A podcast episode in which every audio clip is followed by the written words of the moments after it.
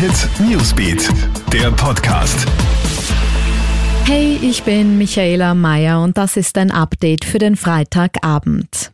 Breaking News kommen heute aus Ungarn. Das Nachbarland schließt ab 1. September seine Grenzen.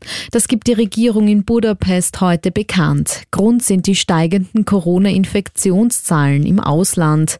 Einreisen dürfen künftig nur noch ungarische Staatsbürger. Ausländer müssen einen triftigen Grund für die Einreise nach Ungarn angeben. Mit der Schließung der Grenzen soll das Risiko der Einschleppung des Coronavirus minimiert werden, da die meisten neuen neuen Infektionen in Ungarn auf Ansteckungen im Ausland zurückzuführen seien, heißt es. Nach Ungarn zurückkehrende ungarische Staatsbürger müssen zudem 14 Tage in Quarantäne, außer wenn sie zwei negative Corona-Tests aufweisen können.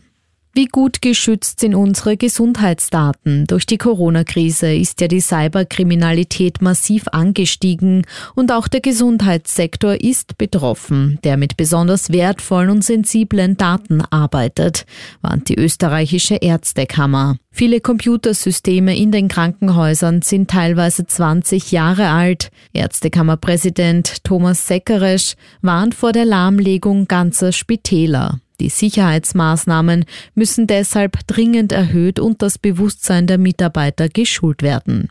Und das Alkoholverbot in München gilt. Nach einem weiteren Anstieg der Corona-Zahlen gilt in der bayerischen Landeshauptstadt ab sofort ein nächtliches Alkoholverbot für den öffentlichen Raum. Der Warnwert von 35 Infizierten pro 100.000 Einwohner binnen sieben Tagen wurde überschritten. Damit tritt die Allgemeinverfügung in Kraft, so die Stadt München. Der Verkauf von Alkohol ist von 21 Uhr bis 6 Uhr früh verboten. Zudem darf Alkohol im öffentlichen Raum von 23 Uhr bis 6 Uhr nicht mehr konsumiert werden. Ausnahmen gelten jeweils für den Ausschank in der Gastronomie und bei genehmigten Veranstaltungen.